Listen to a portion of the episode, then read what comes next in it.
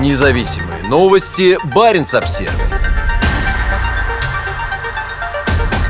Российские горняки и нефтяники идут на войну. Российское Министерство энергетики направило письма отечественным энергетическим, металлургическим и горнодобывающим компаниям с требованием явки 100% сотрудников в военкоматы.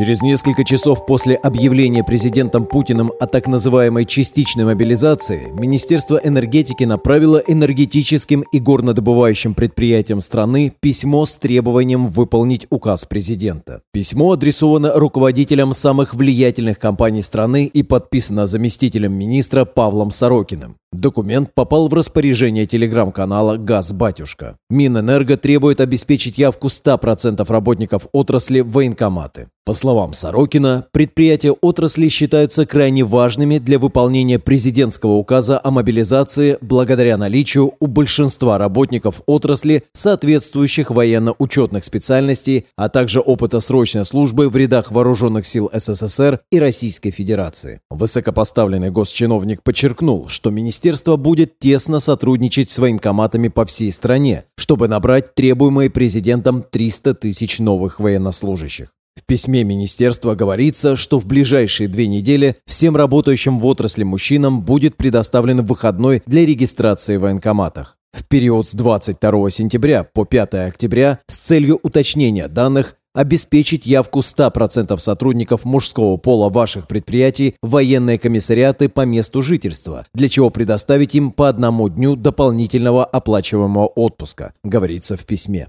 Требование не распространяется только на первых руководителей компаний, их заместителей и начальников производственных подразделений. Министерство также требует назначить внутри компании ответственных за контроль явки в военкоматы. Согласно указу Кремля о мобилизации, ее должны возглавить губернаторы регионов во взаимодействии с Минобороны. В Мурманске губернатор области Андрей Чибис заявил в день выхода указа, что региональный штаб по его исполнению уже начал работу. Вместе с Северным флотом и военкоматами приняты все необходимые организационные решения, сообщил Чибис в своем телеграм-канале. Как пояснил губернатор, с Кольского полуострова предстоит мобилизовать около тысячи человек. Значительную их часть могут составить сотрудники крупных горно-металлургических предприятий региона. Примечание.